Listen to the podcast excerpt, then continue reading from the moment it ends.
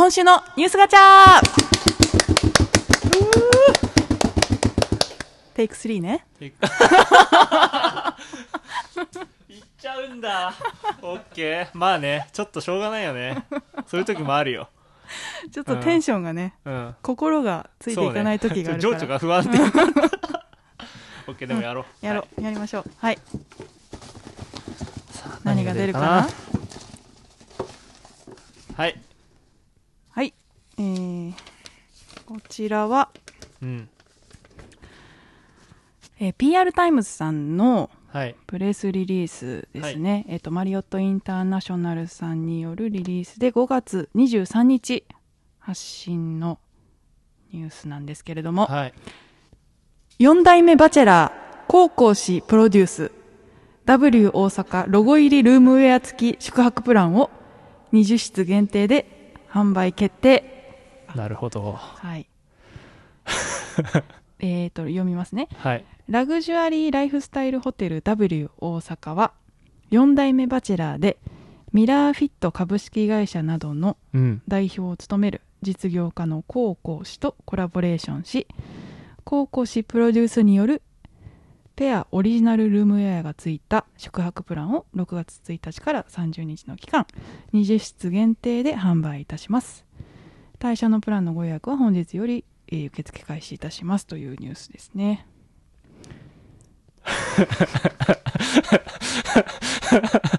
なんだろうな。なんか、わかんないけど、ちょっと話しづらそうだな、これ。これなんかちょっと話しづらいネタだな。なんだっけ？なんでだ？なんでだ？なんで、え、なんで笑ってんすか？ちなみに。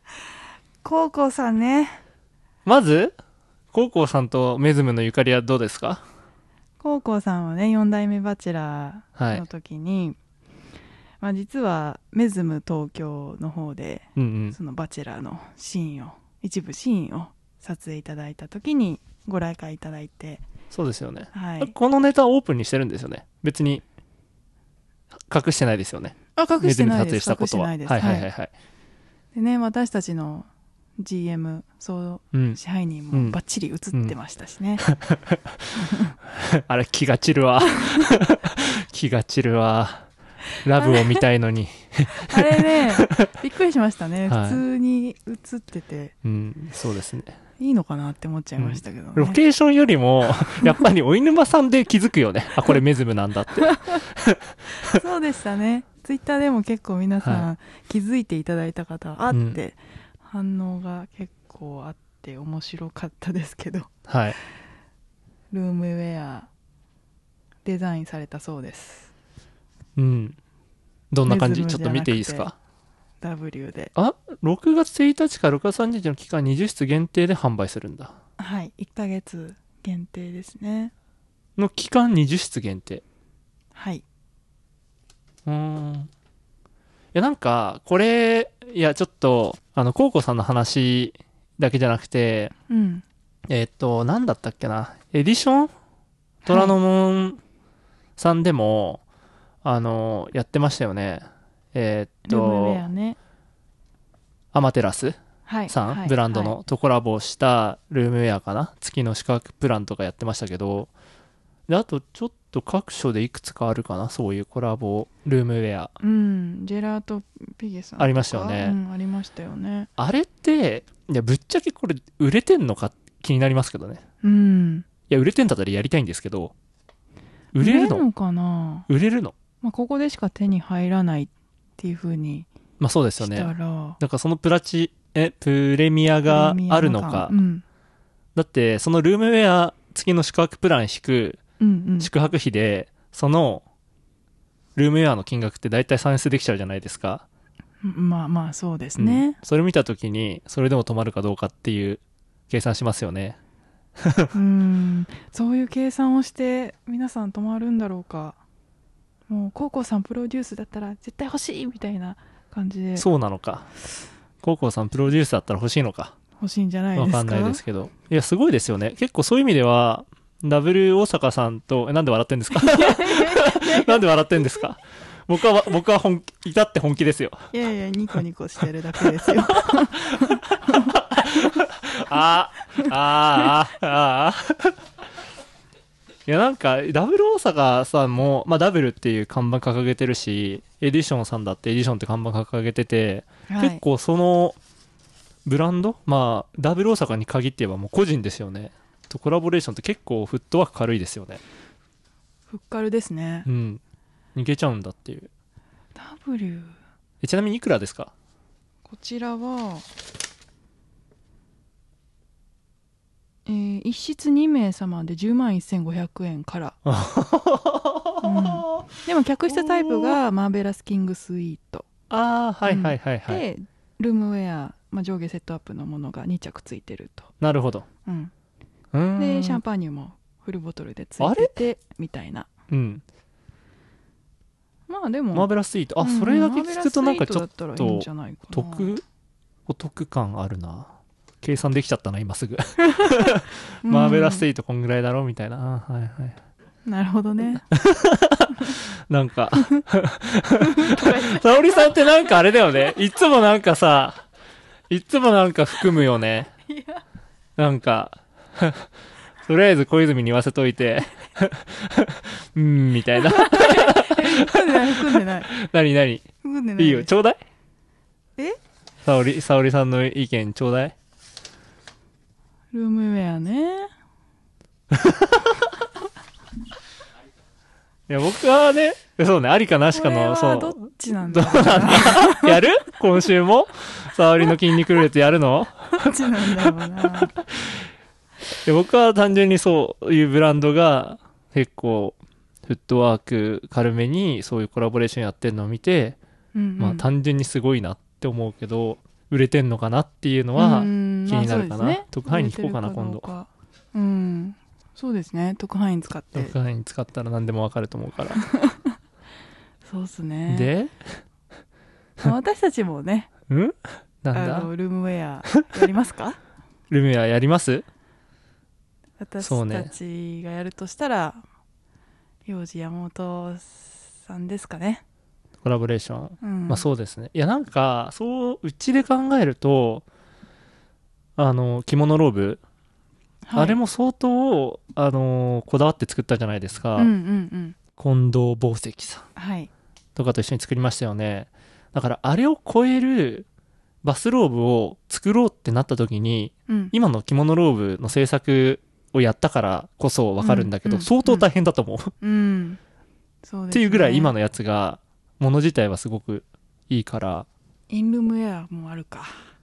そうそう。いや正直言ってなんか、はい。その辺の市販のやつにロゴ入れて、はいどうぞ、とはわけが違うじゃないですか。うん。年始ですからね。糸から作ってるわけじゃないですか。そうですね。気合の入り具合が違いますね。違う。いく、うん。いきます？で、まあ、近藤宝石さんと、うん。幼児山本社、メズムのトリプルコラボ。おいおいおい。おいおいおい。いけるのかい？あれ？あれ？今週もか？出たな、お前。いける？やりたい。やりたいかやりたくないかだったらいけんじゃない？どうなんだい？どうなんだい？沙織の筋肉。おいおいおい聞かれてるぞ。ん？やりたい。や。い や。メズム東京。夜のバックステージ。メズム東京。メズム東京。夜のバックステージ。Brought to you by Tokyo Waves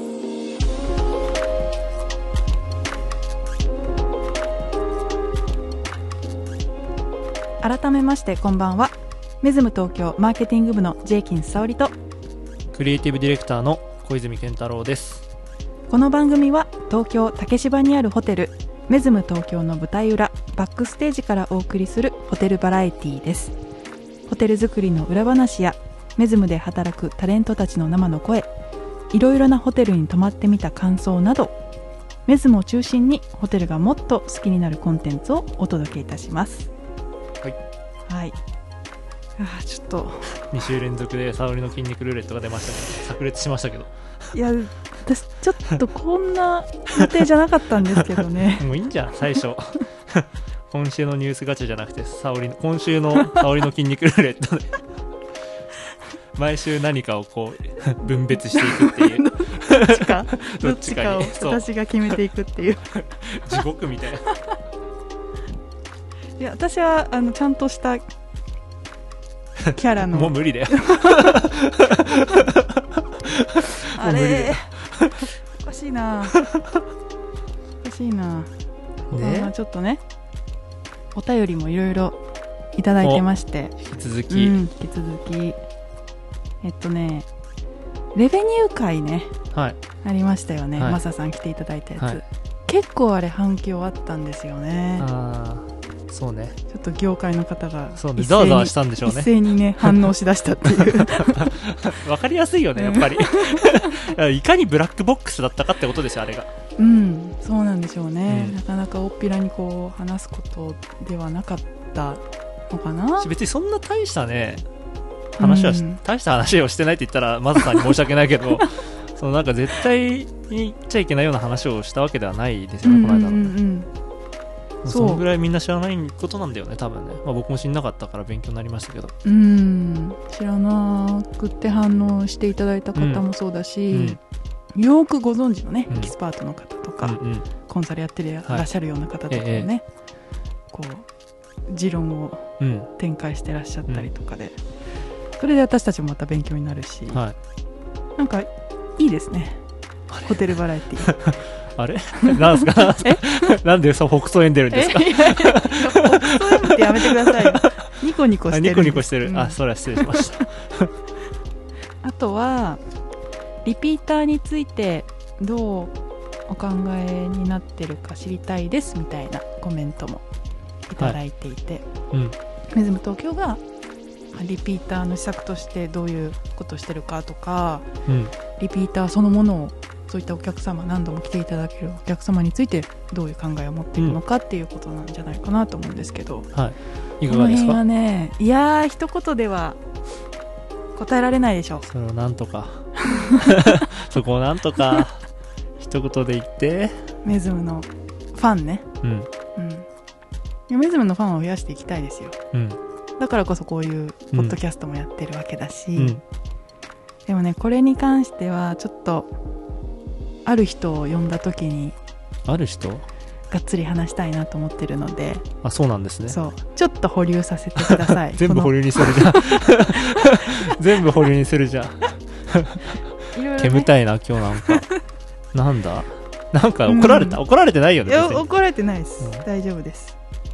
あとはあそうそう。えっ、とメズムのコンセプトはどなたが考えたのですか？っていうご質問もいただいてますね、はい。うんデザイン会社か、うん。ゼネコン等のコンペだったのでしょうか。うん。どの段階からコンセプトが東京ウェブスっていうコンセプトができて、でそれは誰が考えたのかうんうん。っていうところお話確かにねうん。したことなかったですよね。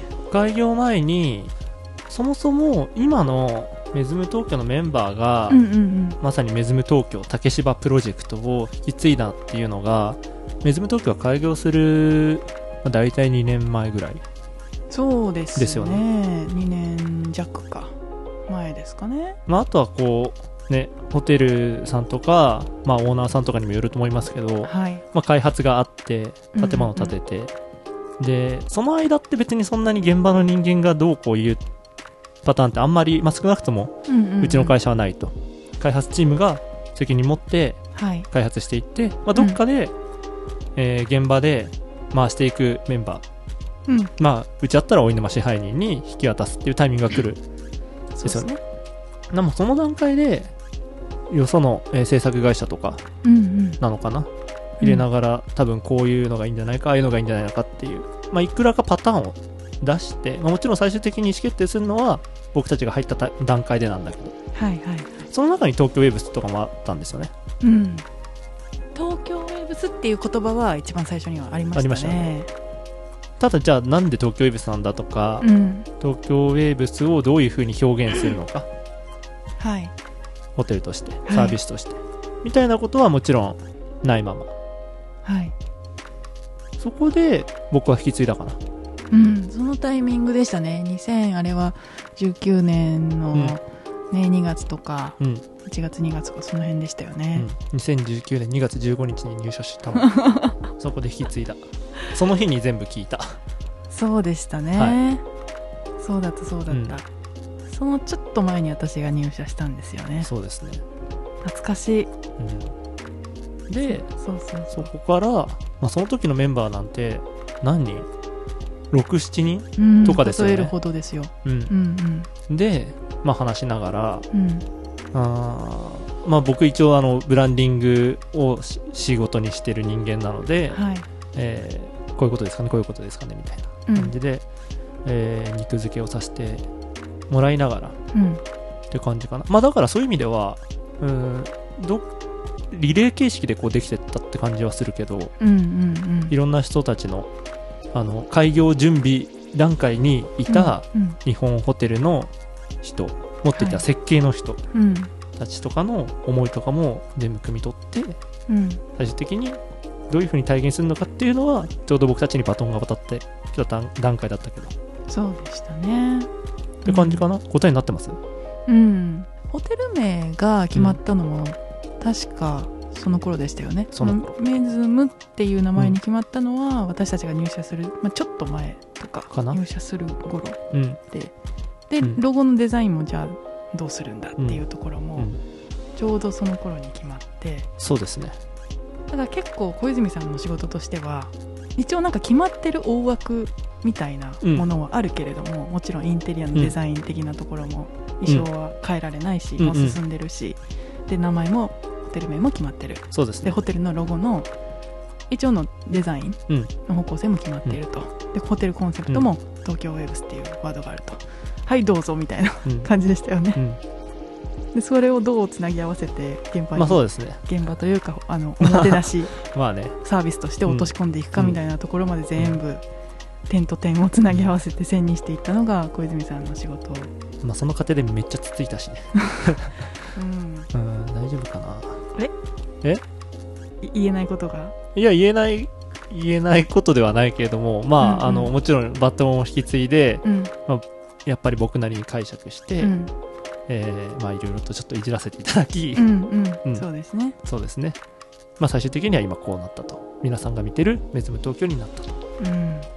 でも珍しいですよね。こうん。ういう形でブランドが決まるっていうのは、あそうなんですか。全部もうパッケージとして決まって外部のうんうん。デザインファームだったり、うん、そういったところからゴンって降りてくるんじゃないですか。あそうですね。まあ、ホテルのインハウスのマーケティング部隊が、まあ、それをもってして。うんうん。で外資ブランドだったら、まあ本社のガイドラインがあるので、まあ、それにのっとりながらじゃあローカライズする、ん。できるところはどこかなっていうところを探りながら落とし込んでいくんだと思うんですけど、そっか。まうん。ああの既存のブランドっていうかい。すでにあるブランドだとね、そういう意味では逆ですよね、うんまあ、なんか発端はいくらかデザインファームさんとかの間がありきではい。それを調理して、うん。なんなら作るのまでうんうんうん。今自分たちでやってるっていううん意味では、そっか。そんなもんでしょみたいな喋り方してたけど違うわ、うん。うちが違ったわ。だいぶユニークだと思いますね開発の流れとしては、だからまだホテルがホテルの、まあ、中身っていうんですか、ブランドの方向性みたいなところも、まだこうしっかりと固まってないところからうん。私たちが入って、でなんでしょうね。あの不動産的なところもうん。と、あと、まあソフトうんのところも、まあ、全部こう同時進行で、うん。3本柱ぐらいでこうんううん。一緒にホテルを作り上げていったみたいなうん。印象がありますけどね。うん。でも絶対にこれ自分たちでやったから気持ちも乗っかってるし、うんうん。あの単純に受け売り、まあ、受け売りって言い方もちょっと良くないかもしれないけど、はい。誰かからこうはいどうぞこれでやってくださいって言われるのと自分たちで作り上げてこういうコンセプトでこういうふうにお客様にサービスを提供してますっていうのははい。わけが違うと思う、うん全然違うと思います、気持ちの入れようも違うし。うんやっぱり説明できる側がそこに熱入ってるかどうかって結構重要だと思うから。いや本当そうですね。教科書すらすら読んでるっていうのと、うん、いやこれ実は結構こういうとこも大変でみたいな。黒話ね。黒話も含めて。でもだからこうこうこうみたいな、うん。ねあの話って、まあ、重要ですよね。だからそういう意味では良かったですね。あれやってて、うんいやーもうの苦しみは半端なかったと思いますけどね特に小泉さんはね、うん。でも、大好きでこういうの、うん、いや楽しかったですよ、うん。まあ、これをね今後はいかにちゃんと成長させていくかっていうところを、うん。また、まあ、前回前々回の話にもありましたけどちょっと違った、あの考え方をしていかないといけないっていうのはあるんですけどね、まあ、でも常に5年10年先で勝てるかどうかっていうのは意識してやってるんで、そのなんか種を植えて、まあ、うん。芽が出始めたなって感じはしてる。うん、あしてる。うん、ちゃんと芽は出始めたなっていう感じはしてる。あとは順調にね育っていくしかないな。大切にて大切に。大輪を咲かせないとですね。そうですね。いい話しちゃった。いい質問ありがとうございます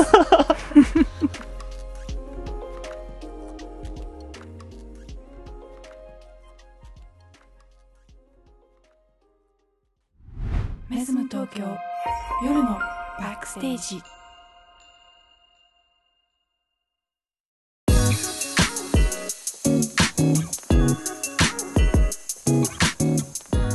今週のホテル用語。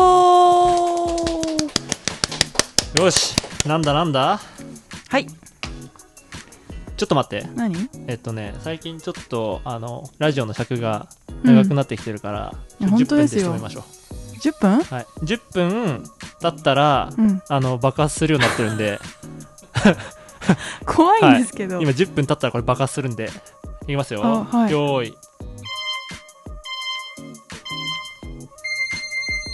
えっ、と今週のホテル用語ははい。インバウンド。え？何 何？何？インバウンド。小泉さんインバウンド、はい。聞きますよね。聞きます。知ってました？インバウンドっていう言葉。はい。まあ一般の人と同じ波ですけど外国から来るお客様って感じですけど、うん。そうです。はい、本来の意味ではまあうん。英単語なんですけど、うん。入ってくるとかうん。内向きのっていううん。意味なんですよね、でも旅行業界的にはインバウンドっていうと、まあ、おっしゃっていただいた通り外国人が日本国外の方が訪れてくれる旅行のこと、うんででそうですね。まあ訪日旅行うん。っていう言い方が一番わかりやすいですかね、うんうんううん。んでそれに対して日本から、まあ、外国海外の方に出かける旅行をアウトバウンド。うん。いわゆる海外旅行うん。のことですね。からの？えー、からの？からの。うん。それは知ってるじゃん。それはみんな知ってるじゃんで？でうんとインバウンドのうん。歴史も調べてきました。はい。そうですね。えっ、となんか焦らされてるといちょっと。や気にしなくていいです。よ焦んなくていいですよ。ただ爆発するだけなんで。怖いなぁ。ってなるだけなんで大丈夫ですよ。遡ること。うん。120年以上前。おうおうおうおう。1893年。うん。明治26年、はい日本で初めてうん民間のインバウンド専門機関貴賓会っていうのが誕生したらしいんですよ。おうおうおうそう。どういう字ですか？えっと喜ぶうにん来賓の日に会、えー、うん、貴賓会。すごいね。そう。へこれ当時、えはい。まあ、日本を代表する実業家だった渋沢栄一さんが、国際観光事業の必要性と有益性を唱えて、うんうん訪日外国人をもてなす目的で設立したそうです、はい。うん、あ渋沢栄一さん。そうそう、まあ海外の要人をたくさん受け入れて、そうですね。なんか旅行案内書みたいな、ガイドブック的なやつですかね、うん。そういうものの発行なども行ってたそうで明治45年1912年には後に日本交通公社 JTB となるジャパンツーリストビューローがあ。創設されて。そのタイミングなんだ。そう。結構古いんですよね、はいはいはい。歴史が。でえー鉄道省の主導のもと外国人への、まあ乗車券とかのうん。販売をしたり、海外での、えーと宅食案内所の設置とか、うん。えー宅食じゃないや。えっ、と なんだ食卓案内所かうんうんうん。あじゃあここカットしてくださいね。焦ってるね。えっと海外での 案内所の設置と丈夫。だよ時か、間は変わらないよ。うんうん訪日外国人の観光客をこう積極的に誘致してたらしいんですよ、はい。結構その頃の、まあ、明治中期以以降ぐらいですかね。その頃の日本のインバウンド政策っていうのは世界と比べても遜色ない先進的なものだったらしいんですよあそうなんねで。すね。うん。うん。でまあ、戦後もやっぱ外貨獲得っていうのが一つ政策目標としてあったので、うんうん。外国人旅行客をもうたくさん誘致するっていうのは重きを置かれてたみたいで、で東京オリンピックがねうん。1964年に開催されたので、まそれに向けて外国人観光観光客をどんどん受け入れるっていうインフラがその頃にどんどんと整備されていったっていう歴史がありますね。やっぱりなんか東京オリンピックのタイミングでそう海外の人に向けてのこうサービスが一気に開発されてったってイメージは確かにありますもんね。うん、そうですね。でその後はまあ日本も高度経済成長期とかになって、日本人が逆にアウトバウンドこう海外旅行をどんどん行くような風潮の方が強くなっていって、まあ、国としてもインバウンド施策っていうのはそこまで力を入れてこなかったんだと思うんですよね。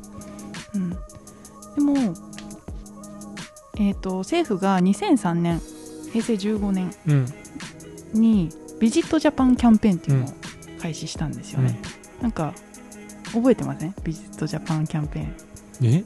何それ？知知らないです。あ知らないですか、うん。結構なんか「ようこそジャパン」とか、はいあの政府が外国人観光客向け向けにいろんな PR やってたの、私なんか覚えてるんですけど、うんうん。えっ、とその時は年間なんか521万人ぐらいだったのが、まあ、だんだんこう増加していって、うん。リーマンショックとかね、あのー東日本大震災とかもあったんですけれども、でそれちょっとまあうん。減ったりもしたんですが、まあ、徐々にこう順調に伸びていってうんうんで2013年に初めて年間1000万人を突破して、うん。でその後まあニュースにもその時、ね、よくなってたんですけど中国人観光客向けに観光ビザのあの要件を緩和して、うんうん。ビザの緩和ででたくさんの中国からのお客さんも来ていただけるようになって訪日観光客の数も急増してなんか爆買いとかうんうんうん。よく言いますね。言ってたじゃないですか、はでその頃には、えー、と延べ年間3000人超えてうん。3188万人ぐらいに達して、でコロナが2020年にねあの起きてしまったんですけれどもそれまでは順調にこうどんどんうん。右肩上がりで、インバウンドの数は増えていってたと。うんうんでやっぱりこの2年間ですねガクンとうん。落ちてしまってまあしょうがないですよね。これはもう本当に全全世界的にはい。そうなんですけれども、2021年はもう25万人までうん。落ちちゃったんですよね、うんうん。うん。でも日本政府としては2030年までに訪日観光客の数を年間6000万人っていう目目標を、うん？今25万人で？うん、掲げてる。6000万人？うんうん。でもそうですよね。だって今まあそのコロナの話が影響してるのかどうかは僕専門家じゃないから分かんないけどうんうん。円安じゃない？うん。でインバウンドの目的が外貨獲得みたいなところにあったわけでしょ？そね。その点で言ったら今こそ外貨獲得じゃない？外国の人からしたらいっぱい今日本でねうん。お買い物できちゃうじゃんって思うけど。そうそう。だからに日本に行きたいっていう外国の方の日本熱もすごく加熱していて、あしてるんですか？うん、いろんななんかトラベルショーとか、そういう旅行イベントがうん。各地で開催されてるみたいなんですけども、まあすごくうん盛況みたいですね、なるほどね。そうそう。でちょうど6月10日から、はいえー観光目的の訪日外国人の受け入れが解禁されました、もうはい。だからまあ2年間鎖国してたんですけど その状態からうん。まあちょっと回復しつつあると、まあそうですね。うん、ただまだ現状ね現状1日あたりの入国者数の上限は決まってて、うん。前前1万人だったんですけど2万人までと今は上がったんですが、まあうん。でもそういった制限もあったりとか当面は添乗員付きのパッケージツアーじゃないとはいはいはい。日本に来れないようだったり、あとね観光庁が出したガイドラインがあってそれに従う必要もあってうんうん。マスクをつけなさいとかね保険に加入しなさいとか、うん。あとは今までのビザなしでも来れていた国の方々も、まあ、ビザの取得が必要になったりとか、うん。まあいろいろとね制限がコロナ前と比べて下がってるっていうのが現状ですね。まあ大変ですね。うん、うーん。なんかねそのどうしても感染症対策っていうところとのバランスが難しいですけれどもでも日本以外のほとんどの国でもうノーマスクでうんコロナ前の生活を取り戻しつつあるところが多い中日本はまだまだうん。マスクだし、私たちもね今もまさにマスクと、あのなんだパーテーションをして、これ録音してますけどそこのギャップがねまあね。やったー日本に行けるぞっていううその心の高まりとでも日本に行ったらコロナの時の生活に逆戻りしなきゃいけないみたいなそうね。ここでじゃあまだ日本行かなくていいか。タイ行こうとか、うん。取りこぼしちゃってる部分あるかもしれないですね。まああと添乗員さんがいるからうん。とかいないからとか感染とはまた関係ないですもんね、うーんそうですね、うん、ああとんもうバカするわ。え？あ。あ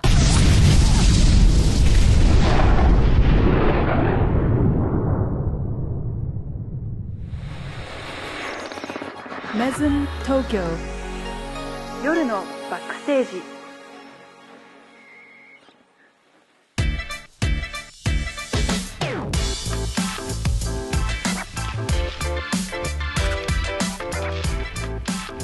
じゃあ小泉さん。はい。今日は超スペシャルなゲストに来ていただいております。いましたっけ？そんな人、超スペシャルな人いたっけ？な超スペシ社内です。社外から。社外から？ご参加いただきます。はあ社外？ちょっとびっくりされるかもしれない、うん。じゃあ早速お呼びしましょう。どうぞ。あれ？ちょっと あれ？誰ですか？見たことないおじさんが来ましたね。はい、あの通りすがりのおじさんなんですが、まおじさん？えずあの社長賞おめでとうございます。ああれ？ーえーありがとうございます。え何ですか？今見知らぬおじさんからなんかはいなんかお土産をいただきましたけど、はい、社長報酬いただいたと聞いたので、お祝いにと思いましこんて、な入り方ある。えーありがとうございます。ケーキですか？ちょっと開けてみてください。あらえ？素敵な。まだねどなたか聞いていただいてる方はわからない状態で、あら。あらー。フィナンシェフィナンシェです。ありがとうございます。あらー素敵。ありがとうございます。じゃあちょっとお茶でもしながら。そうですね、ラジオしちゃおうかしら。しちゃおうかしら でところで？すいません。この人誰ですか？早速自己紹介していただきましょうか、どうぞ。あはい、えっ、と私あのカシオ計算機というところから来ました。えっとニーダと申します。はいあのカシオの方。来ちゃったよ。カシオの方がついに、はい、あのねこのラジオを聞いてらっしゃる方はご存知だと思うんですけど、うん。あの AD の宅に使ってる段ボールを供給しているカシオ計算機でございます。いや本当それは最悪な紹介の仕方してすみませんでした。ヘビーリスナーですよ。じゃあニーダさんはねあの広報グループはい。にご所属ということで、はい、はい、今回はいろいろ聞いていきたいなと思うんですけれども。そうですね。何しに来たのかっていうことですよね。ちょっと怖いですけど、まずねはい、うんメズム東京ははい、はいすべての客室265部屋うにん、カシオ製のクリビアというはい、デジタルピアノが入ってるんですうね、ん。そこがメズムとカシオさんとの出会いなんですけれども。はい、はい。はい、当時はあのまだ楽器の担当だったので、ええ。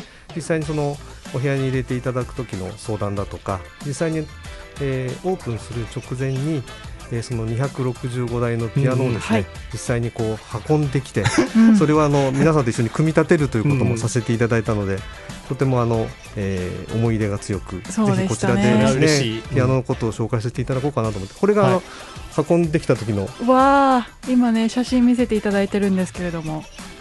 あすごいですねなんか。大きなトラックの中に。はい。段ボールがたくさん。これは全部プリビアですね。そうですね、すごいですねなんかあのコカ・コーラの自販機の 補充に来たトラックみたいに見えますけどこれ全部ピアノなんですすよごい量見て。今じゃちょっと考えられないですけれどもこれがエントランスのところにずらっと本当客室数なんでね265台とか。そうですね。すごい量ですよね。はい、で実際にあの今 AD の町田さんが使っている卓の下に置いてあるのは、えーカシオのそのピアノ用の椅子高さを調整できる椅子があるんですけども、うん。はい。その椅子の箱を使っていただいているので、段ボールの詳それは失礼しました細まで。本当に。はい。ありがとうございます。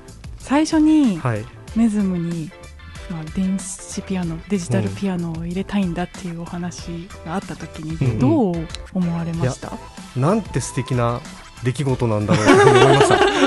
本当にうんであの常々あのピアノが置いてあるとかもしくはピアノが弾けはいる宿泊施設っていうの,、うんっていうのがないのかなと思ってうん自分で探していたんですね。ああそうだったんで実際にはあるんですよ、はい。音大生とかがはい。地方から出てきて、うん。えっと受験するときに泊まるようなホテルとかがあって、ちょっと特殊なはい。そうですよね。そういうところにちゃんとグランドピアノが置いてあったりとか、うん。確かに。普通のうんアップライトピアノが置いてあったりとかって、そういう宿泊施設はなくはないんですけど、まはい、あ、そんなにたくさんないという中で、うん、えーまあ、1台2台ならねいざ知らず、うん。265室全部 うんにうん。そのピアノを入れるってういうん。発想がなんと素晴らしいんだろうというふうに思いました。うん。あじゃあすごく好意的に捉えていただいたんですね。はい、このプリビアっていうピアノは、そはい。の単純にその性能だとか、えー音の良さだとかだけではなくて、はい。やっぱりこの見た目がすごくスタイリッシュで、うん。部屋に溶け込むようなピアノだったりとかするので、ええ。まあ、そういうのをちゃんとホテルに置いていただけるというのはまさに我々がうん。使っていただきたいシチュエーションだったのおー。ですごく嬉しかったですね。確かに。そうなんですよね。あのちょうど楽器を入れたいっていうのがまずあって、うん。うん。で何を入れようって考えてた時にちょうどこのプリビアの、えー、と PXS1000 ですか？はい。こちらが発売になったタイミングでしたっけ、そうですね。発売になるみたいなタイえーっとミングでしたよね2019年に発売をしているので、はい。まさにその開業の準備2020年オープンだと思うので、うんうんそれに合わせて準備をしている時にちょうど、えー、とピアノ歌唱のピアノと水野さんの出会いがあって、はい。でそのままご縁があっていろいろとお話が進んでという形と記憶してます。そうですね、はい。その時にすごくこうスリムで、うん。スタイリッシュで、はい、まあデザイン性も高いけども88鍵盤でちゃんとこうす重み、鍵盤の重みも再現されててまるで本物のピアノのようなタッチでっていうところが読んでない読んでない 全部頭に入ってる、うん。それがすごく、まあ、うちの総支配人のねおいにも,、もう気に入ってそれでもうこれしかないっていうふうになったんですよね。そうですね。あのね聞いてる方ご存知だと思うんですけど、えー、水ム東京スタッフさんがみんな真っ黒な上から下まで真っ黒な、ね、ご衣装で、えー登場するというか仕事されてる中で、そのピアノも真っ黒の、えー鍵盤楽器でそこにこう白と黒の鍵盤があってっていうのうんうん。ですごくスタイリッシュなうんものになってるので、そういうところもぴったりだったんじゃないかなと思いますけどね。うん。確かに。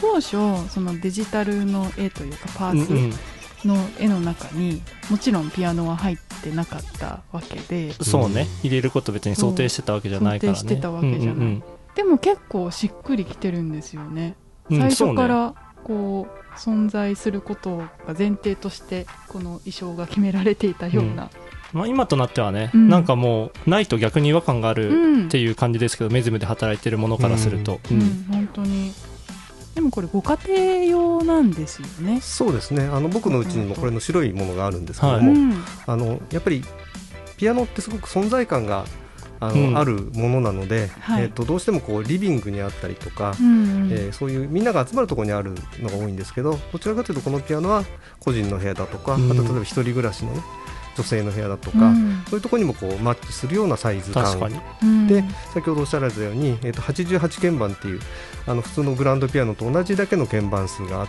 て、うん。でなおかつそのどうしてもピアノとかって小さくなっちゃうと鍵盤がペコペコだったりとか、うん。そうね。そうなっちゃうところをしっかりハンマーアクションっていううん。あの重りに、を使ってそのピアノの鍵盤の、えー反動ができるっていうような仕組みになっているのでそういう意味では物もしっかりしているし見た目もとてもうん。あのスタイリッシュなのでということで、うん。えー、と非常に受け入れられているというふうに認識してます。うんこのピアノなんですけれども、うん。お客様結構弾いていただいていて、はい。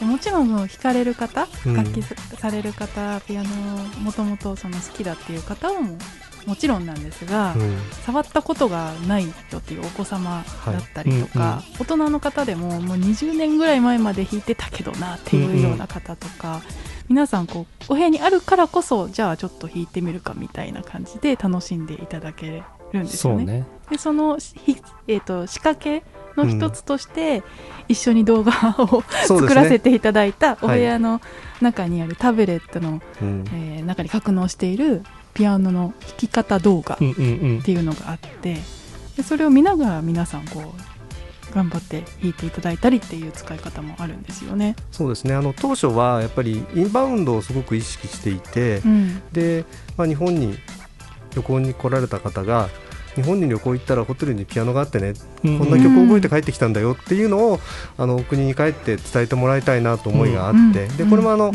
メズムの皆さんとも一緒に話をしてて、どういう曲だったらいいかなってはい。話があった中で、えー、と選んだ曲は「桜桜」なんですね。うん。でまあ、当初あの春だけしか桜咲かないよねって言ってたんだけどもはい。やっぱりその日本っていうイメージうん。が桜というイメージがあるので、はい。じゃあその季節関わらず桜桜っていうのを弾いて帰っていただけるような動画を用意することで、えーピアノ弾けなかった方もしくは日本の曲知らなかった方も日本に旅行に来たらピアノが弾けるようになったもしくは桜桜が弾けるようになったっていうこううん体験を持って帰ってもらえるといいなっていうのをやっぱり一緒になって作ったというのが思い出ですね。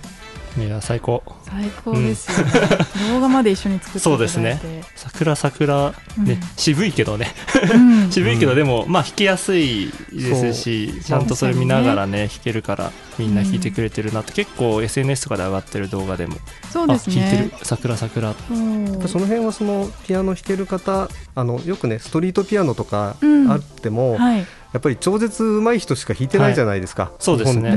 でやっぱり海外とかって見るとやっぱりそうでもない人たちも気軽にピアノを弾くっていうことをやっぱりやられてるように見えるんですね。でも日本はなかなかそこができないのでうん。やっぱりこういうところでん、えーまあ、クローズのところでね家族しかいないところで一回ちょっと触ってみてちょっと始めてみたいなとか、そういう気持ちになってもらえるとありがたいなと思ってて、うんうん。であの僕昔からその楽器は楽器屋さんではい。カメラはカメラ屋さんでうんとかっていうのではなくて、うん。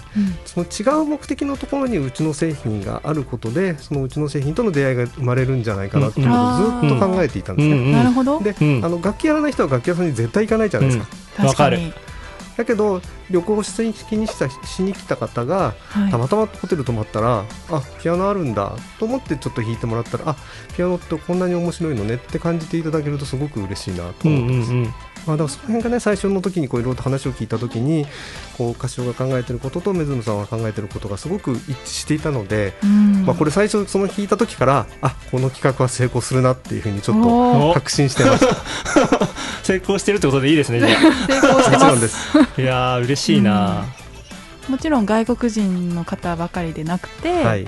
日本人の方の国内に住んでらっしゃる方もこの2年間でたくさんお泊まりいただそいうてで皆さんおっしゃるのが、まあ、最初はなんかちょっと違和感というか、うんホテルの客室の中に「えなんでピアノ?」ってなるんですけれどもでもちょっと弾いてみたりとかすると、まあ、耳から入る音楽って日々私たち触れない日がないぐらいじゃないですか、でも実際に楽器を触って自分で音を出してみる奏でてみるっていうことってなかなかないので、それでこう新しい発見だったり昔懐かしい思いを思い出したりとかなんかそういった体験につながってるのはもうさもうプリビアがあるからこそだなと。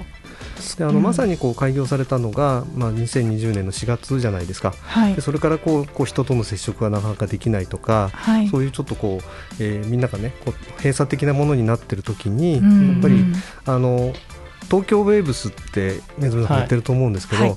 音って波動なんですよ、うん。うん。なので、うん。音が鳴るとその波動を肌でやっぱり感じることができるんですね、なのでやっぱり普通に、えー過ごしていてなかなかこう他人との刺激がなかったり接触がなかったりしてもやっぱ音楽を聴くとか、はい。まあ、自分で奏でることでその波動がこの体に伝わってくるのですごくこう癒されたりとか、こう気持ちよくなるっていうのがあるのでやっぱりそのウェーブつながりでね、うん。やっぱりそういうことにもなってるんじゃないかなとは思うんですけどね。まあ、音自体がねその空気の振動でうん。伝わってくるので、うん。まあ、それをまあうん。鼓膜で受ければ音として聞こえますし、あとはそのそれこそライブとか行ったらそれを体で感じてするね。ことができるのでやっぱりその辺がやっぱりすごく、えー体に直接影響できるっていうのもこの2020年以降のこう、みうん。新しいこうライフスタイルの中でうん。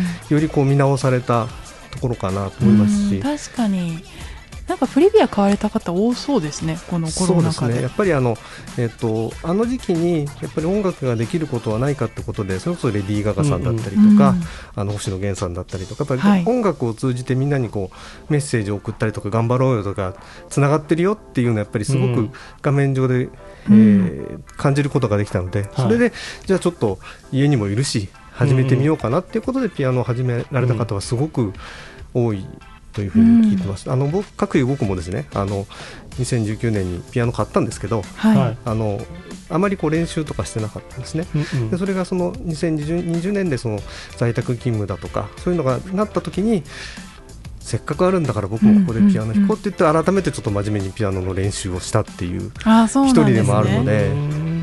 そういう意味ではすごくこう身近により身近に音楽を感じることができたかなと思ってます。うん。確かにこのメズにお泊まりいただいた方の中でも,、うん。もう息子がピアノ教室に通い始めましたとか久々に。聞いてみて、うん。でやっぱりピアノ好きだったなっていう昔の気持ちを思い出してあの同じの買いましたよっていう方とかいろいろいらっしゃいますね。そうなんですね。うんうん。すごいね。でうん。あとあのプリビアのいいところは、えーこれ Bluetooth でスマートフォンとつなげることができて、うん。あそううん自分のスマートフォンに入っている曲をそのピアノのスピーカーからうんうん。聞くことができるんですね。うん。なので例えば先ほど「桜桜で」えっと、メロディーだけっていう話もありましたけどどうしてもピアノって両手で、えーちゃんと綺麗に弾けなきゃいけないって思われる方多いんですけど、はい。例えば好きな曲をスマートフォンから流してそのメロディーのとこだけ弾ける右手で弾けるようになるとか、うんうん。そういうことだけでもそのピアノを演奏する楽しみっていうのを味わうことができるんですよね。うん。なのでそのそういう意味ではその Bluetooth 機能がピアノを弾くことにも役立ちますし、うん。あとピアノって、まあ、24時間のうち、まあ、せいぜい弾いても1時間とか2時間じゃないですか。そうするとそうですね。22時間の間ってただ邪魔なだけなんですよ。うん。荷物を置いたりとかしたけど、うん確かに場所取りますよね。ただこれは Bluetooth スピーカーとして使えるので、うん。ピアノ弾かない日でもその生活の一部としてあのスピーカーとしてなるほど。聴いてもらうことができるのでうん実はあのメズム東京さんも最初は Bluetooth スピーカーをお部屋にって考えていたらしいんですけど、うん。そうその辺あのこれがついてるので、うん。うんうんえーお部屋には Bluetooth スピーカーなくてあのこちらのプリビアにつなげて音楽聴けますよっていうふうにご紹介いただいているというふうに聞いているので,、はい。その辺もすごく、うん。えー役に立っているのかなっていうか、はい。皆さんの生活に根付いているのかなっていうふうにちょっと、うん。うんうんでカシオさんってはい。私の勝手なイメージかもしれないんですけれども、はいなんかやっぱり G ショックとかはい。計算機のイメージがなんか強いのかなって思ってて。そうですね。あんまりこう社名はカシオ計計算算機。ですもんねはい、そうです、うん。うんうん実はあのカシオ計算機という会社ができたのが、まあ、今から65年前なんですけれども、えー、とリレー式の、えーすごく大きな電、えー計算機というのを作ったところからスタートしてるんですね。であの実はその先ほどおっしゃったように電卓だとかはい。時計だとかっていうのが、まあ、最初の1番2番で作られたんですけどその次に作ったのが楽器なんですね。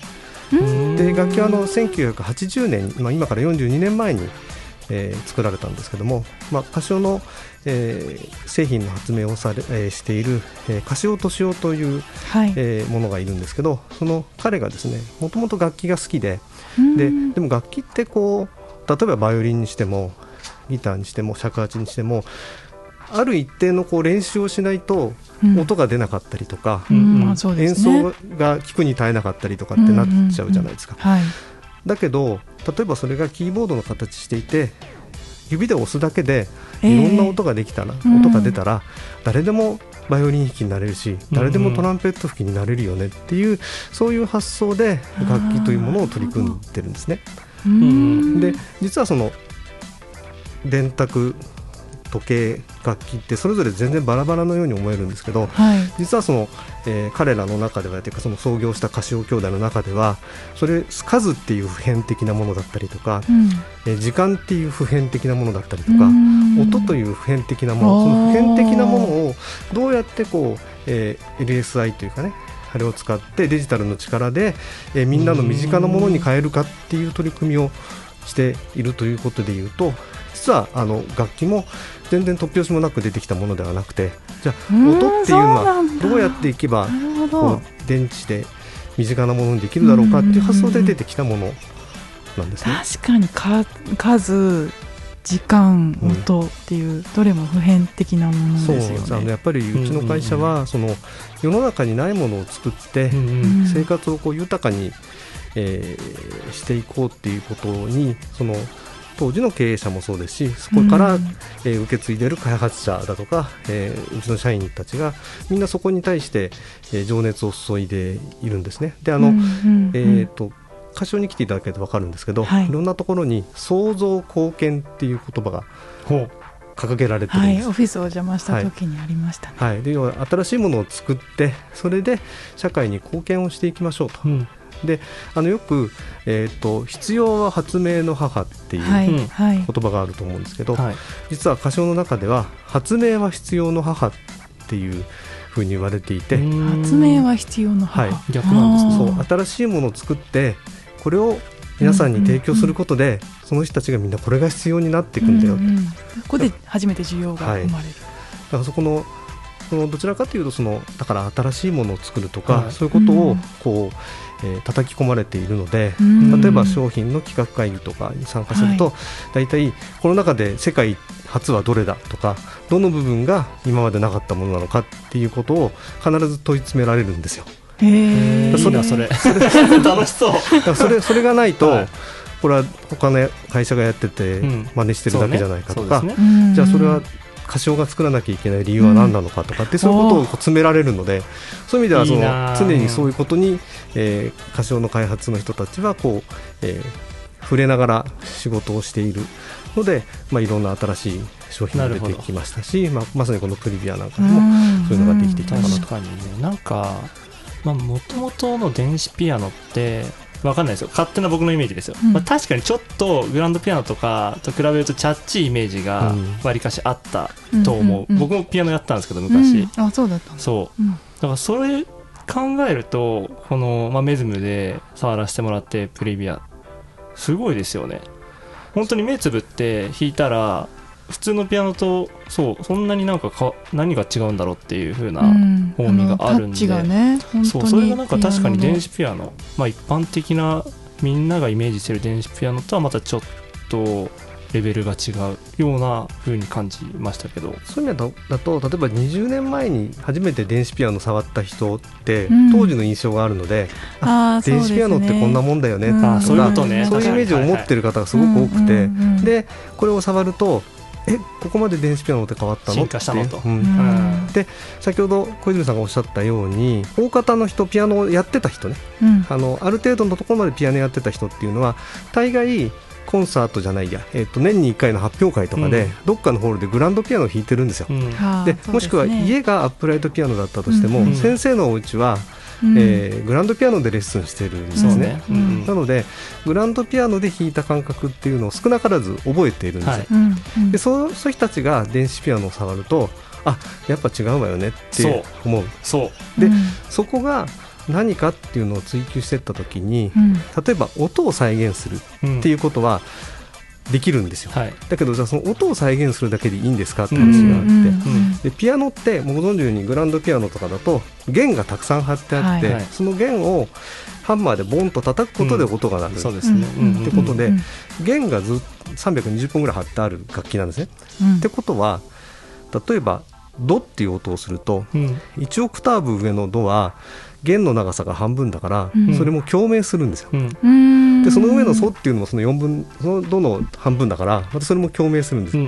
だからピアノ弾く人っていうのは常に弦と弦が共鳴し合ってるのを感じながら弾いてるんですだから、えー、とどの音を出したらどの音だけが出てるのを聞いてもなんか違うわよね。ってなる。でなおかつそのペダルってあるじゃないですか。はい。アンパーベタル、うんうん。あれ弾くと弦を押さえてる布が押さえてる布がブンと外れるので、うん。もう全部が開放状態になるので、うん。もう楽器全体の中で共鳴すしうる限りの弦がぐわんぐわん共鳴してる。ですね。うん。ううんそれ実現できるようにその一音一音このうん。LSI の力で、えー、とこの時だったらこういう反響が出るとかこういう共鳴するとかっていうのをシミュレーションしたものをこの中に詰め込んでいるので、うん。先ほどおっしゃったように弾いているとあたかもここにグランドピアノがあるような、こう気持ちに近づくというようなうん。作り方をしてる、だからそういうことをやっぱり歌手は提案していてでそういうのをやっぱり、えーはい。こういうホテルに置いていただく。そこで,、うん。そこであの泊まった方がそれを感じてくださる、うん。ううん。んでその方が、まあ、極端なんですうちのピアノ買わなくてもいいんですよ。だけど音楽が好きになってくれて、えーうんその人たちその人たちの生活が楽しくなってくれればそれはやりべやりたいことができてるんだろうなと思うのでそこら辺はちょっと、えーまさに、えー今回ねこの番組に出させていただいた理由としては、えーちょいちょいカシオの名前が出てくるし なんか段ボールも使ってるらしいけど、えーメズムさんとカシオはどういうつながりなんだっていうふうに疑問に思われている方もいらっしゃると思いましたので、まあ、その答え合わせで、はい。えーこう延々と散々ねあの沙織さんとかにあの長いですよって言ってた割には お前がそんなベラベラ喋ってんじゃねえかって叱られちゃうかもしれませんが、えーお伝えしたくてここに、えー呼んでいただいたというようなことだったので、ねカットカットできます。は 聞きたい聞きたい全部。あでもいやそのじゃあ気づ気づいたってことですね。そのラブレターに。僕たちが散々ラジオの中でカシオさんがカシオさんがって言ってたのに。まんまと。今日来てくださいましたけど。いや僕あの最初のあのチャプターゼロの時からはい。いつで出してもらえるかなって 期待やして ばいよそれ。期待してましたよ。そんな聞き方してる人新田さんぐらいで本当に嬉しいです。多分一番この夜のバックステージのエンゲージメント高いのは世界で僕だと思います世界で一番エンゲージメント高いと思いまいやもう新田さんのためにやってんだ。なんかすいませんね。すそう。こありがとうございます。ありがとうごやらせざいますていただいててでまたねこのねお二人がねうまいのよ。あのいやいやえー、そんなことない。あのねなんだろうなこう気負って喋ってなくてあのよくあるのはうん。高いテンションで喋んないといけないと思ってる人がいて、うん。そうすると聞いてる方も疲れるんだけど、うん。もう今日は疲れちゃったわって言いながら なんかこうそんな回もありましたね。本当になんかうんこういう自然な会話をされているので、あこれは非常に聞いてて心地いいなって思いながら あよかったそれは聞いてそれはねありがたいんで、やっぱホテルってねどっちかっていうとかっこつける仕事でもあるじゃないですか、うん。ホテルマンホテリエって、なんでなんかその壁をねやっぱり一個壊したいなっていう思いもあってさらけ出しすぎた結果こうなってしまったっていう。うん、まあね黒子でないとっていうような、うん。そんな空気感が業界の中にはずっとあるのでそうね。ぶち壊していこうかなって思ってですよね。まあ、それはあのいいことだと思います、うん、で本当にそうなのっていうことを世の中にはたくさんあって、うん。でこうあるべきだって言われてることも突き詰めていくと別に誰かが勝手に決めたことだったりとかあの、うん。誰かの思惑でそうなってるようなことってあって。でもそれはもうそうですうん、破ってしまえばうんうん。また全然違った見え方がするしまさにねホテル業界が、えー音声メディアでポッドキャストをやるなんていうのもはい。えーとね、何のためにやるのとかじゃああのまさにこの間の、ね、社長賞の話じゃないけど 売り上げに貢献したのとか、えーお客さん獲得に貢献したのとかっていうね。えちゃうとそれなんっと言ってくださいもっと言ってください。そうそうをそうそう。やっぱりやっちゃうところがやっぱりあの目ずむらしいし、うんでうんもしこれで叱られたら、うん。僕はあの総支配人にあの言っときます。今言いましたよ。すごいこと言いましたよ今、うん。はい。しっかり録音させてもらいましたから、はい。あすごい。のもし変カシオさんのはい。バックアップが。バックアップもつきました。はい。何それ。いやありがとうございます本当に。ああの僕が会社に怒られたらそうですあのね逆にね。擁護してね。ちょっと新田さんからの電話ちょっと出ないようにしやべえの来たぞっつって、うん。援護射撃をし合ってねそうですん。うん。そうだからややっぱりその本当に初めに戻っちゃうん。だけど、えー、とホテルにピアノを前室に置くっていう発想はいしていただいたところもすごいし、それにうまくこう歌唱も答えられたで多分途中で、うんその皆さんから見てえ歌唱って一緒に組む相手じゃないなと思ったらもし仮に良いものだったとしてもこのタッグって実現してないはずなんですよ。うん。そうですね。でそこがもしかしたらその、えー、とお互いに会って話をした時に、えー、とより良くするにはどうしたらいいかとか、うん。えーそういうことにもなってきたのもあるしあそうこれね今日絶対言いたかったの。え？あの、うん？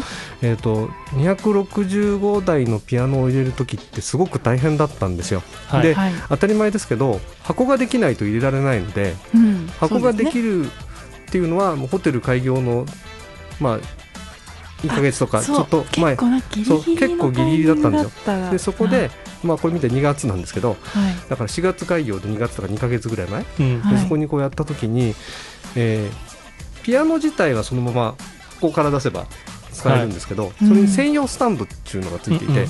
それがその折りたたまれた状態で入ってる分解された状態で。はい。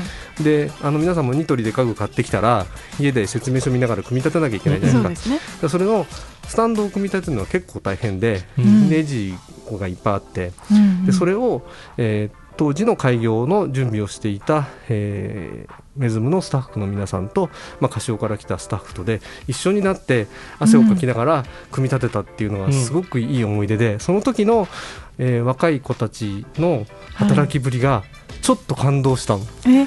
で、えー、と こんなお部屋じゃなくて、はい。えー、と裏にあるちょっとバックヤードみたいなところの狭いところで、こう順番にこう組み立てていくんだけど、でドラネジ回すの大変じゃない？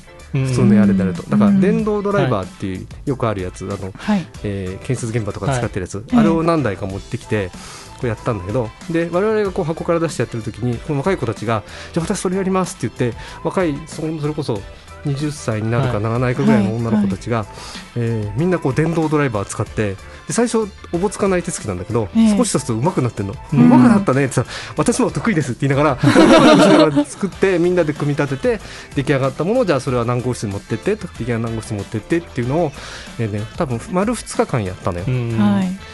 であの時のそのスタッフとの触れ合いというか、うん。えっ、とがすごく感動して、うん。あこのホテルはやっぱりい。いいホテル。ってさ面倒じゃん部屋にピアノなんて入れなきゃこんな作業しなくていいのにって思ってる子が 思ってたらさそんなに気持ちよく働けないじゃない？でその子たちもワクワクしながら、あ実は私もピアノ弾いてたんですけど最近弾いてないわとか言いながら組み立ててくれてるわけですよ。うん。一生懸命。うん。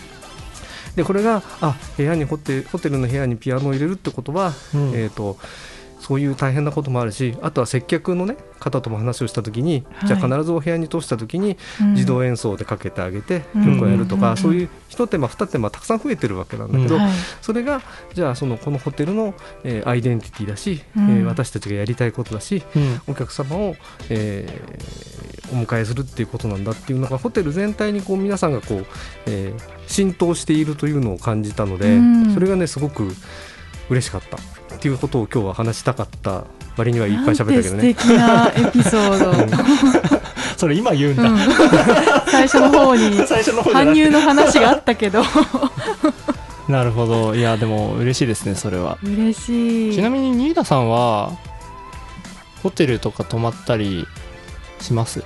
あの全然これあのもうメズムの話とか、うん。もう全く抜きにして棚に置いといてお話伺いたいんですけど、うん。えっとね、僕の、えーっとホテルのイメージって、はい。えーっと南の島でも海が目の前にあってえーっと一日中何もしないでぼーっとしてるか泳いでるっていう過ごし方の旅行が好きかなうん。んリゾートですね。リゾート。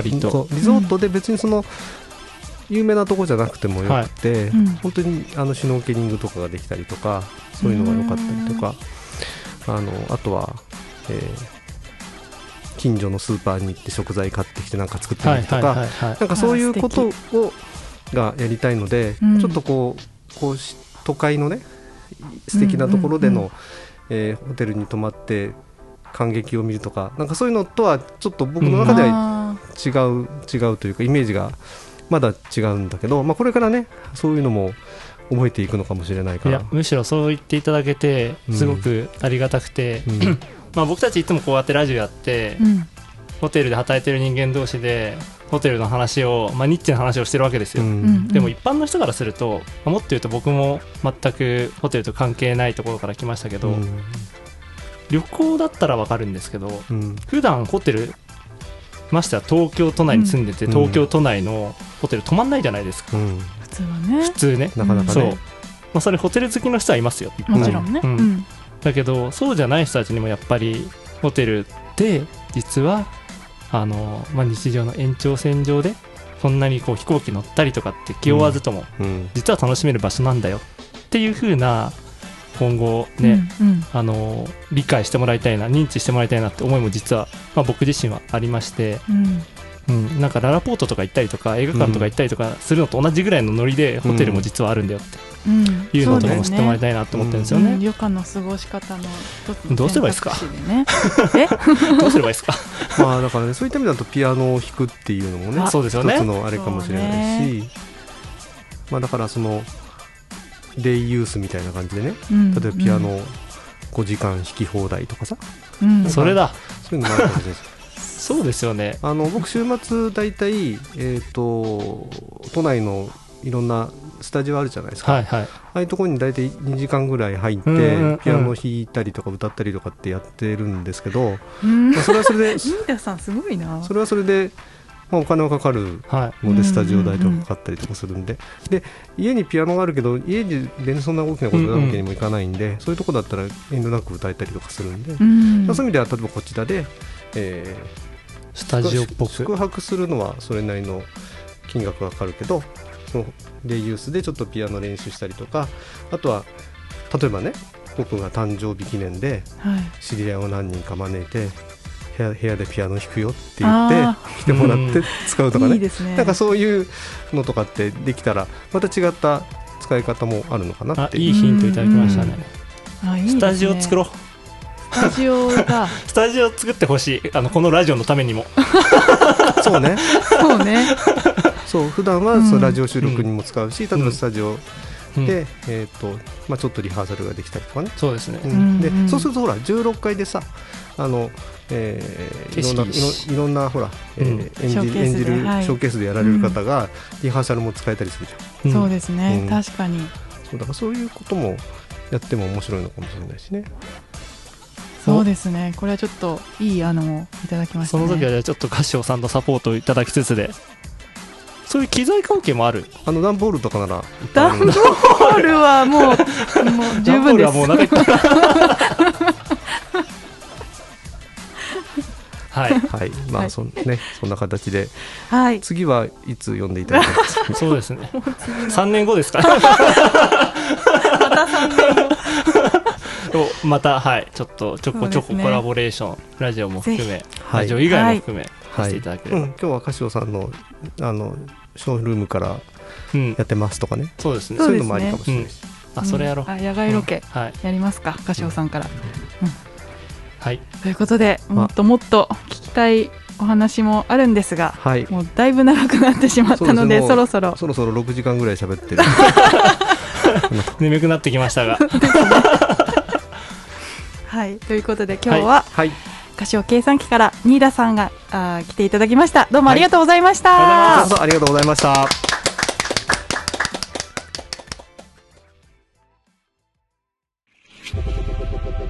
メズム東京メズム東京夜のバックステージ。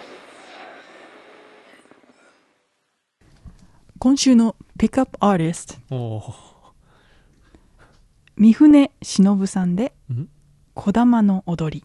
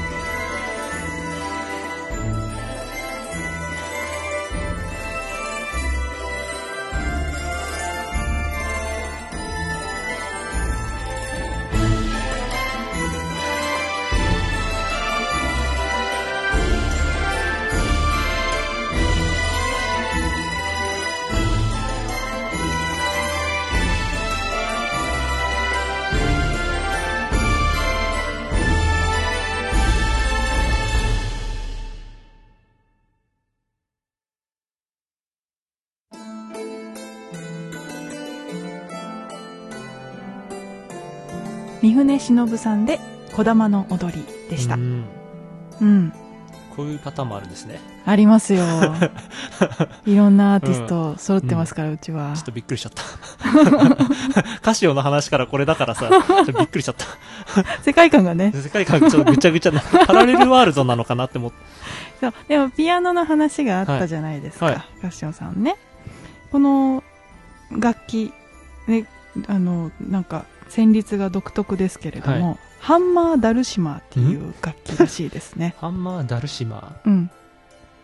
ーうん。これは昔からある楽器ではなんか調べてみたら台形の木の箱い、うん、に70本ぐらいの鉄の弦が張ってあって、うんうんで木のバチハンマーでその弦を叩いて音を出すっていう古典うん楽器で、ピアノのピピピアノピピアノの祖先。あれ？ちょっとあなた。あなた。PR の仕事されてるんですよね。ごめんなさい。ピアノの祖先？あれ違う。ピアノのちょっと待って。ピアノの祖先。ピアノの祖先、はい。ごめんなさいごめんなさいピアノの祖先。と言われているということです。うん。うん。確かに今ハンマーダルシマーのうんうん。写真見てるけどねピアノの後ろ側開けた時の弦ですね。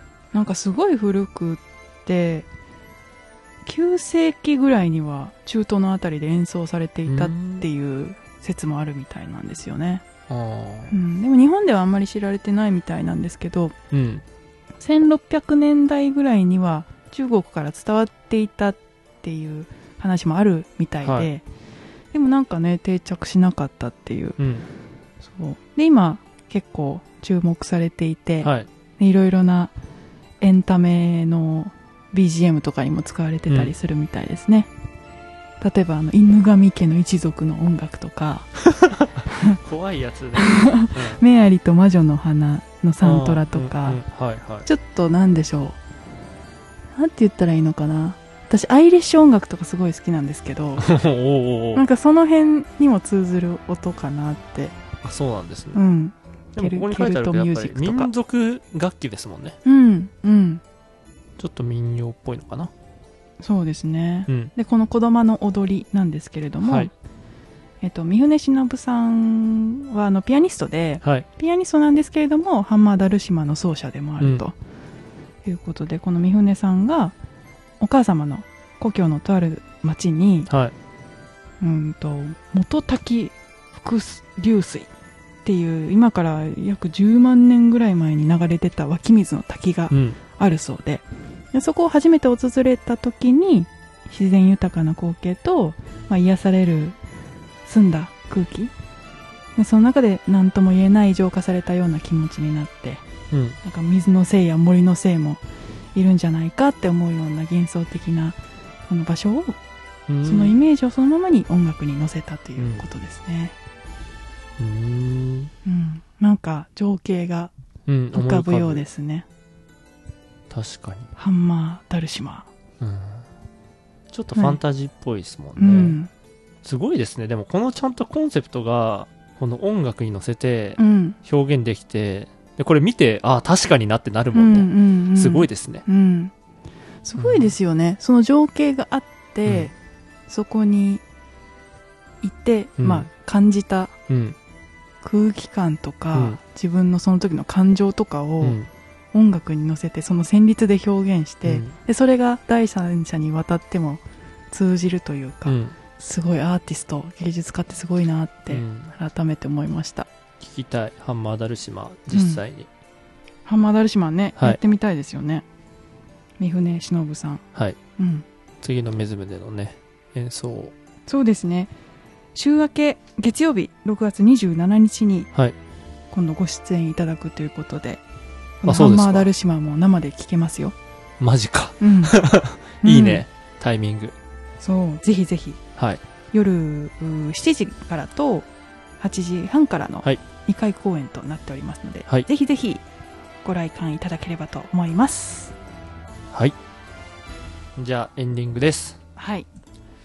そろそろお時間ですけれども今日は爆発しないかな？大丈夫かな、そうね、エンディングを爆発するから。爆発して終わろうか、じゃあ最後。えやめましょう。ちょっとバラエティーまあ確かにバラエティー感でティだから、はあるけど、そう。やっぱ楽しんでほしいんですよ。楽しいのかな、ぐだぐだこぐだぐだね。れうん なんか、毒にも薬にもならないような話をね、されるよりかはね、最後ぐらい爆発して楽しんで終わればいいじゃないですか。楽しいのかなどうでした？新田さん、はい。来ましたよ、ついに。新田さんホイホイ出てくれてほいほいって言い方はわかんないけど。うん、でもそ、ね、ゼロ回からのリスナーですからね、異常だよね。まさかこんなに早く出ていただけるとは、ありがたいですうね。ん。だから本当に開業前からのねうん。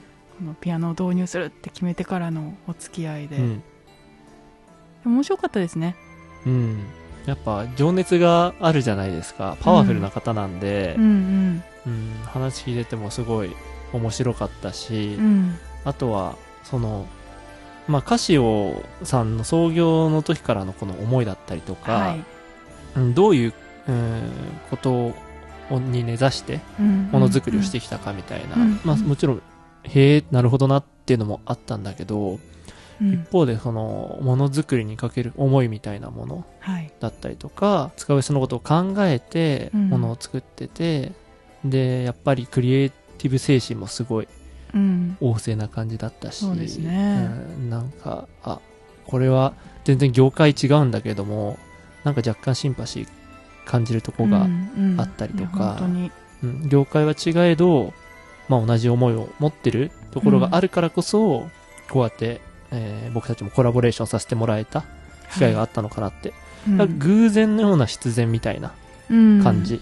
そうですね、思いみたいなところやっぱ理念ですか、うん。そういったところはすごく通ずるものがあるなと、まあね、あの大変恐縮ですけどね、のこんな新しいホテルとカシオさんのような歴史ある会社さんがっていうところで、でもこうやって気さくにうん。ポッドキャスト番組にも出てきていただけるし、そうですね。う。ん、すごく一緒に作りましょうっていう気持ちがうん。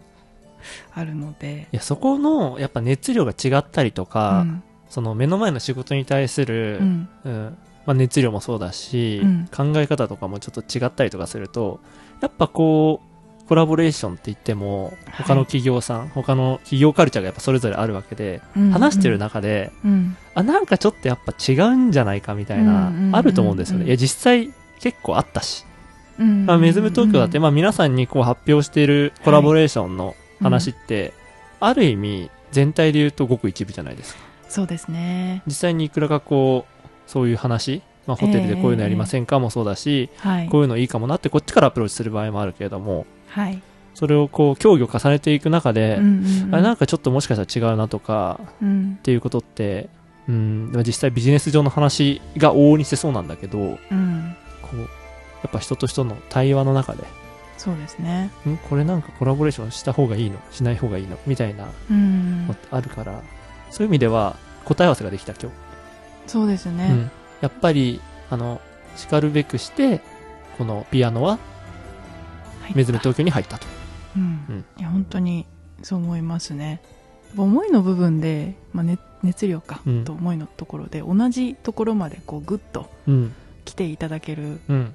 会社さんだったり個人の方でないとそうですね。なかなかコラボレーション実現しないですよね、あと、まあ、ちょっとそのものづくりの話に紐づいてるから、あの、ちょっと、クリエイティブディレクターのポジショントークしちゃうと、はい。どうぞ。やっぱなんかやるときに、できない理由言う人は嫌い。うーん。うん。そうね、まあ、嫌いっていう言い方は良くないかな。えっとね、どうやったらできるかっていう考え方。うん。結局、まあ、こっちも企業だしうん、うんうん。あちらも企業だし、まあ、障壁はたくさんあるわけじゃないですか。もちろん、うん、その中で、どういうふうにそれを形にするかってなった時に、うん。なんか、いやあ、結構大変だからやめようとか、うんうんうん。いや、これはちょっと厳しいんじゃないですかね、みたいな、弱音を吐き始めると、もうそっから下山が始まっちゃうから、そうなんですよね、本当にね。まあ僕自身もそれは本当に気をつけるようにしてる。うんうんけどうん。やっぱどうやったら形にできるかっていうところで、いくつかメニューを出すっていうことが重要で、できない理由なんて多分いっぱいあるんですよ、もっと。そうできない理由探すの簡単ですからね。そうそうそうそうそう。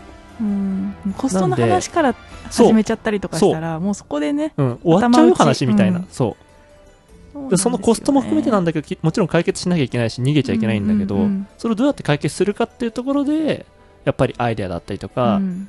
クリエイティブの力って、あの、まあ、クリエイティブジャンプなんていう、用語もありますけどもうんなんかちょっとこう、理屈を飛び越えるタイミングが来るんで、うんうんやっぱそういうところにかけてる人たちの話が、そうねそう、こうやって、メズム東京でええ実際に形になったなっていうのはあると。そうですねうん。皆さんすごいもう一緒にジャンプしていただいたそう。ところばっかりですよね、だからなんかね、こう、ショートリ引きの相手じゃないんですよね。仲間って感じ。うんうんいやにえ、こんなこと言ったらすごい、うんあの、おこがましいんですけど、うんうんうん。そう、今日のニーダさんも、なんか、だからあんなになんか、あの、仲良くお話しさせてもらってる感じ。そうですね。同じ会社の人みたいな。関係性が築けるすいません、なんかおじさんとか。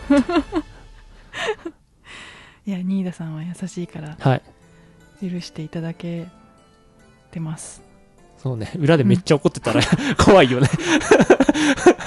ニーダさんもねポッドキャストやってるからね。そうですね。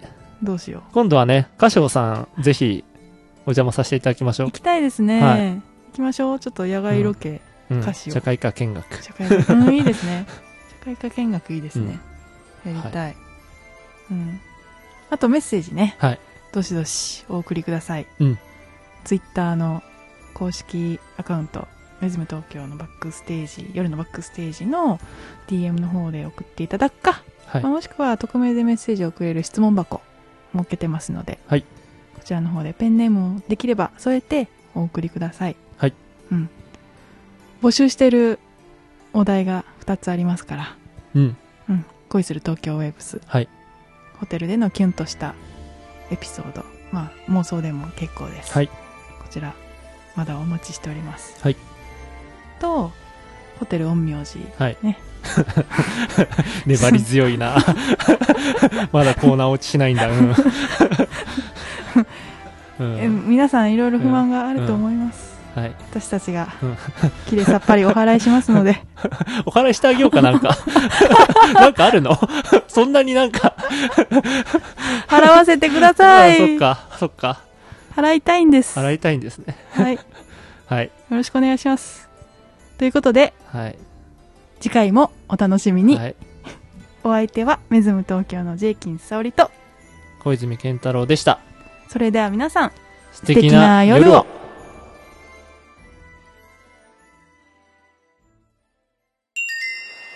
メズム東京メズム東京夜のバックステージ夜のバックステージ Brought to you by Tokyo Waves